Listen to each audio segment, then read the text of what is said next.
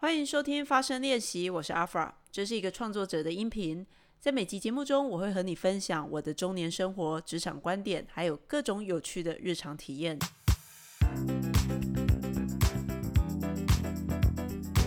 其实断舍离是一个现在跟一个很流行的关键字。那如果我们以为断舍离就是跟空间啊、环境整理，就是丢东西的动词而已，我觉得好像不是这样。所以我们今天就请来了这个刚出新书的作者小印来跟我们分享这本书。好，小印，你要不要先跟大家来介绍一下你自己？OK，好，Hello，大家好，我是整理炼金术师小印。那我本来是一个拥有上万件物品的购物狂，但因为就是在二零一六年那次失恋，然后以及我东西真的太多了，然后差点被我爸赶出家门，所以我就开始就是被迫用卖二手的方式来断舍离。那最后呢，在两年回收了五十万，那隔年财务自由。那我目前呢是教授整理收纳、贩售二手还有财务规划的专职的讲师。那我目前呢，也帮助了四百多人从杂物中回收了上百万元，那让上万件物品找到新的主人，免于被丢弃的命运。那就是在今年三月底呢，我就出版了《财富自由的整理炼金术》这本书，就是教大家说怎么从整理方面，然后来就是达到财富自由这样。嗯，呃，小玉奴大家如果听你这样的很专业的介绍，就知道你可能常常在啊讲课或是曝光，所以这是非常的。呃，非常有模有样的介绍。那我不知道大家听到这边会有不什么关键字。如果第一次认识你，我可能就会听到五十万字 这样的关键字。但我想先问你，为什么你当初会，你呃，当初会开始去进入推广这个整理收纳，然后你会替自己取一个整理炼金术师这个名号，这是怎么来的？这个定位？就是刚刚我有提到说，我是因为失恋开始断舍离嘛。那我在断舍离那个过程中，因为我觉得我的东西都是有价值的，然后如果直接丢掉或捐掉的话，我会觉得呃很痛心，所以我就开始用卖二手的方式来来处理这些东西。然后在二零一七年的时候，其实我就有结合整理跟卖二手，然后把它变成课程的这个念头。然后，所以我就是先开了粉砖，然后记录我的这个断舍离的这个日记这样子，然后也开始用我的经验呢，教朋友怎么透过卖二手，然后来变现，然后这个钱呢就可以拿来买他现在真正需要的东西。你后来你还记得你那时候卖过最最厉害的东西是什么，或帮你带来最多钱的东西？我觉得最厉害哈，就大家听到都会吓到的。我觉得应该是我穿了十七年的高中的制服，高中制服可以卖，为什么不早说？我就把我的高中制服留下来。为什么？就是呃，应该是可能有学弟妹也需要吧。然后因为我其实以前是在家里都是穿就是高中的运动裤当居家服的。但是我断舍离那时候，我想说，我好像应该对自己好一点，所以我就把那件很好穿的裤子卖掉了。但我觉得应该是说，我对于东西都很珍惜，然后所以我的东西看起来都是像全新或是九成新的，所以这样子的裤子就算放了十七年，它还是卖得掉。对，所以你在那个，这是我的好奇哦，你在卖这件裤子的那个，我们不是都有物品说明？你有说这是十七年的裤子吗？没有，因为我在猜，一般靠十七年，就好像靠中古屋或老屋，他他他不一定会想去买。OK，所以那你在卖，其实一般人像我，我可能制服我就把它丢掉，我根本连想都没想过它可以卖。那是什么让你觉得说这些东西是可以卖的？应该说就是我觉得，呃，我想要帮物品找到新的主人啊，这是一个一个。一个想法就是，如果说有人他是愿意花钱买的话，那表示说他是真的需要，或者是他真的想要这件东西，而不是说，因为你如果用送的话，一定是一下子就会引来很多鲨鱼，然后就把东西就是带走了嘛。但是我不想这样，我是希望，因为我很喜欢我的东西，我是希望帮他们找到就是真的爱他们的主人这样。嗯嗯，所以听起来你对于东西是有一种尊重的，是吗？嗯，就是我还蛮念旧习物的，这表现在很多的方面上。所以，呃，你当初是怎么开始接触这个呃整理这个领域？应该说，就是我觉得我的正职，就是以前那一家公司正职的那家公司是帮助我很多，因为我在那家公司它是日商，然后我做了十三年。那如果有待过日商的人，应该都知道，就是其实日商很很注重的就是五 S，就是你的工，就是你的呃工作的环境是要整齐的，嗯，然后所以在在这个部分呢。我就是被训练到说，就是东西要放整齐，所以在公司我的呃空间、我的办公桌什么的都是蛮整齐的。然后，但是在家里很混乱。然后，所以我在断舍离那一段过程，我就发现说，其实我应该把公司的那一套带来家里面。嗯，应该我我家的这些摆设应该也是要很整齐，然后而且很有效率的这样子。所以我的我觉得我的整理反而不是就是。不是看很多书或上很多课，而是因为我工作的关系，嗯，然后所以你把工作学到那套的整理，那种舒服的环境，它该有的样子，你觉得可也可以放在家里？对，是，就是用就是公司的这个思维，然后来放在家里，嗯，就是很有效率这样。对，OK。你刚才有提到说你开始去卖二手这些东西跟失恋有关，那我觉得有时候人生很多时候开始要整理。我们开始要整理之前，都会有一段的很混乱的过程。那我在看这本书的时候，我觉得，呃，这本书是我最近看过，我觉得关于居家居家整理这一类的书，呃，特别好看的。那我觉得它特别好看的是，因为它非常的呃全面。我们刚才在跟开始录音之前，我跟小印说，哎，你这本书很接地气，它很奇怪，一般。嗯，我们在讲断舍离的时候啊，其实断舍离舍舍舍，最后其实会跟身心灵有关嘛，因为我们从外面整理整理到后来，就会发现自己内在是什么样子。可是小印不只不只是做这个，透过整理，然后碰找回内心的，帮助一个人看见自己的样子哦，他还把我们再带到世俗的世界里面去赚钱。我觉得这这个循环是很有趣的。那小印你在开始做这个。你可不可以聊一聊？你说当初因为失恋这个混乱引起的那个时候的你，大概是二零一六年，你大概是什么样子？而且你以前蛮拜金的，如果这本书里面讲的，应该说在卖二手物之前，失恋之前嘛，对吗？嗯，那时候其实我是一个很爱钱，然后但是也很爱花钱的人，就是呃，我其实不不爱买名牌，然后但是我就是买网拍。然后买日货，然后买动漫的周边，然后还有揪团购，我就非常的喜欢买东西。所以每天下班的时间，就除了兼差或者是听讲座以外，其实我就是一直在看网拍，看有什么好买的。然后有时候一个月就是会花到四万块，四万以上买衣服吧。然后那其实四万已经是高过我当时的月薪了。所以就是荒唐的行径，其实我都有 写在我的新书里面。那照道理，其实。像这样子这么会花钱的人，应该存不了钱嘛？我想你应该也是，就是有有看书的人，应该会会觉得说，哎，这样怎么还可以存到钱？但其实因为我那时候有着金钱的不安全感，就是从小到大，就是我爸给我的这个，就是叫我一定要存嫁妆钱的这个金钱的不安全感，所以我一边花钱，其实我就会一边想说，哎，那我要怎么兼差赚钱？然后就算我正值年薪，其实都一直没有破百万，但其实，在三十岁的时候，我已经有存到就是大概两百万的存款了。嗯，对，就是我就是一直，我觉得这有点矛盾哎，就是因为你你有存款的时候，你其实也会觉得说自己很有钱，嗯，所以你会毫无负担的买东西，但是你买了东西之后，你会觉得说，哎，自己花了好多钱哦，然后就会很有罪恶感，所以我又会开始去想说，那我要怎么再把这些钱赚回来？所以其实是一个很瞎忙的状态，对不对？就是又不安，然后又把它花掉，然后又罪恶，再去把它追回来，听起来蛮累的。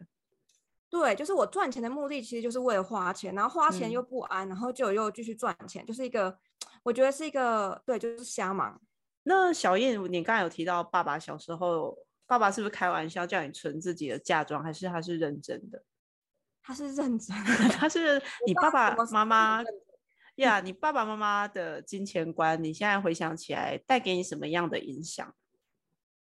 我觉得应该是他们是很踏实的老实人，嗯，所以他们会很希望说，我也是一步一脚印的把我需要的钱都存下来，嗯，所以他会用一个非常遥远的事情，然后去让我在九岁的时候就知道说，哦，我要存嫁妆钱。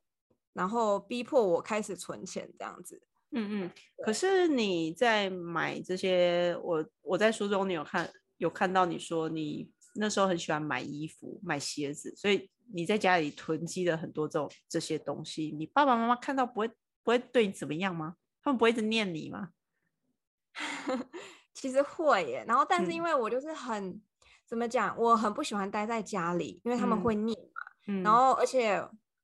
我爸又很会迁怒，就是他其实最常骂的就是我，因为我是长女，然后可能他很习惯我的名字，所以就最常骂我。那所以我假日其实就是都都很少待在家里，就不管是打工或是出去玩什么的，我就是尽量不待在家里这样子。对，所以他们要念，就是只能趁晚上我回家的时候。但是晚上回家的时候，就是我们相处时间也没有到那么多啦，所以我觉得我就当耳边风这样。嗯嗯嗯。那妈妈呢？妈妈的金钱观是什么样子？然后怎么影响你？妈妈跟爸爸其实是一样的，而且其实我爸跟我妈他们也是有那个金钱界限，也是非常守的非常分明。就是呃，像像比如说我爸。如果要跟我妈借钱，然后他们就是会写在白板上，所以我们从小，如果我们跟我爸妈借钱的话，或是他们跟我们借钱，其实他我们都会写在白板上，就是我们在金钱这个界限，我觉得这个对我来讲是非常好的，就是我们从有借有还，对，有借有还。所以我在看这本书的时候，它里面有一个练习，哈，就是说你先跳出一个你自己花很多钱的东西。就是你真的花很多钱的东西，有点像上瘾的东西，然后你就要问自己五个 why，就为什么你要买这个东西？然后透过这个练习，你可以看见自己是呃在哪方面的执着，或那个你想要拥有这个东西底层的原因。你知道我做了很多，你知道我花很多钱买什么东西吗？你的话是书之类的吗？对，我花很多钱买书跟课程。哦，好，可是，一般我们对书跟课程，我们听起来就觉得，哎，没有它很好，对不对？我不知道你会不会这样想，就是觉得没有什没有什么啊学习，呃，可是我透过书里面的练习，我就发现，哦，其实不太妙，哎，我就会发现，呃，我买很多的书跟呃课程，我是在累积一种对知识的安全感，我会觉得说，我要懂很多东西，这样我才会是够好的，所以这样。呃，我问了五成为什么以后，我会发现啊，其实我是一个很担心自己不够好的的人。那呃，小英，你再去呃为你的客户做这个居家整理的服务的时候呢，你有没有过什么样客户甚至会觉得你通灵，去看到一些他们的状态，有没有样有没有那样的故事可以跟我们分享？就是我在客户家，当然不可能就是问他们五个为什么嘛。嗯，所以，但是我是透过侧面的观察，就是，嗯，比如说我们在可能在断舍离的时候，其实我就会看到他可能会有一些矛盾的地方，或者是一些盲点，然后我可能就会提出一些问题，然后问他们，然后他们就会觉得，哎，很吃惊，觉得说，哎，我怎么会知道？然后就会开始带出他跟物品无关的童年回忆。那我我讲一个好的，就是，嗯，我有个委托人，他是。我去的时候，他是住在就一个人住在套房里面，然后这个套房呢是非常混乱的，东西很多以外呢，所有的就是衣服，尤其是衣服是大大宗，然后就披挂在全部的地方，不管是衣橱里面其实已经满了，然后床上也有，甚至是所有的置物架上也都有衣服。然后那时候帮他整理的时候，其实就呃发现说物品。的就衣服的风格很多种，然后后来问他为什么，他说是因为有些是朋友送的，然后他可能没办法拒绝，因为人缘好的人其实有时候朋友会送他很多东西，然后他没办法拒绝，所以这又看出说他他在这一块就是没办法拒绝这一块，其实是有一些些可以在改善的部分，对。然后后来呢，呃，我们中午。就是出去外面吃饭的时候，然后我就有跟他聊了一下，然后我就问他说：“哎，就是他是从小房间就这么乱吗？还是怎样？”跟我讲说，其实他妈妈是蛮会整理的人，但是他自己是完全不会。然后所以从小的时候，他妈妈就会一直的嫌弃他，就是一直念他，一直骂他，就是觉得说：“哎，这个明明天生就就应该要会的东西，你为什么不会这样子？”然后。因为妈妈是一个控制狂，她不想要被妈妈控制，所以就会维持很乱的空间哈。这是我后来我帮他梳理到，后来发现说，就是他其实是不想被妈妈控制，所以他就只好维持着很混乱的空间，因为他不想跟妈妈一样。而且如果假设他整理好了，不就等于说他听妈妈的话了吗？嗯，每个的状态，如果我们去读一些心理学的东西，我们会发现，呃，刚才你提到这个 case 很有趣，他不想跟妈妈一样，所以他就故意维，我就维持一个相反边的状态，呃，然后如果那个不自觉，我们就可能会会以为那个混乱是我自己想要的，但是他们我们只有透过这种整理的过程，或他必须要有意识的去想到说啊，这可能跟我的家里有关系。其实你书里还有提到。呃，一个案例就是讨好型人格，讨好型人格也会对于这个变成一个囤积狂是有关系的。你要不要聊一聊这个案子啊？书上那个案例，它其实是我没有到府过，我只是靠就是视讯的方式跟他聊，因为他人在南部。然后那时候我在看他的物品的时候，我就觉得很奇怪，为什么会一箱一箱的堆着，然后里面都是全新的，就是一些保养品这样子。而且那个量已经超过一般人会会备用的状的那个量了，然后所以我那时候就问他说：“这些这些物品怎么会买这么多？”然后他就跟我讲说：“其实他是因为他每次去百货公司就会被推销，然后那个推销的程度非常夸张，就是柜姐她可能会用，比如说他可能本来只是想要买一千块的东西，但是那个柜姐就会用隔壁刚刚已经结账的客人可能买了一万的这个金额。”